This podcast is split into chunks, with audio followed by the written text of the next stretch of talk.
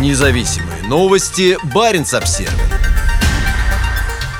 Для направляющегося в Азию угля нашли путь через Сибирь. Из-за европейского запрета на импорт российского угля его теперь отправляют на новые рынки в Азии, а его перевалка через Мурманск превращается в самый длинный в мире обходной маршрут. Уже в этом году, после схода льда и открытия навигации по Енисею и Северному морскому пути, отправят первую пробную партию кузбасского угля объемом 30 тысяч тонн. Планируется в навигацию 2023 года организовать экспериментальный рейс из Кузбасса с перевалкой частично в Красноярске и Лесосибирске доставить груз в Енисейский залив в районе Усть-Порта, перегрузить на суда и направить, скорее всего, в Китай, рассказал на пресс-конференции в Государственном информационном агентстве ТАСС первый заместитель руководителя администрации Енисейского бассейна внутренних водных путей Леонид Федоров. Уголь привезут по железной дороге в Лесосибирск и Красноярск, где его погрузят на барже и отправят в заполярный Усть-Порт на Енисее. Там его погрузят на крупный сухогруз, который отправится к устью реки и дальше на восток по Севморпути в сторону Азии. На Кузбасс, расположенный в Кемеровской области, приходится примерно половина всей добычи российского угля.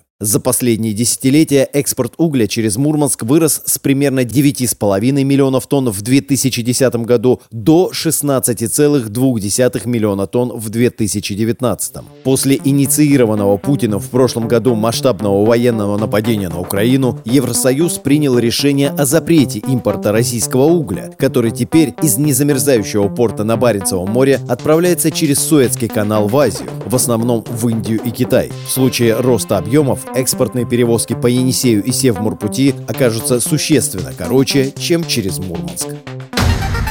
Независимые новости. Барин обсервис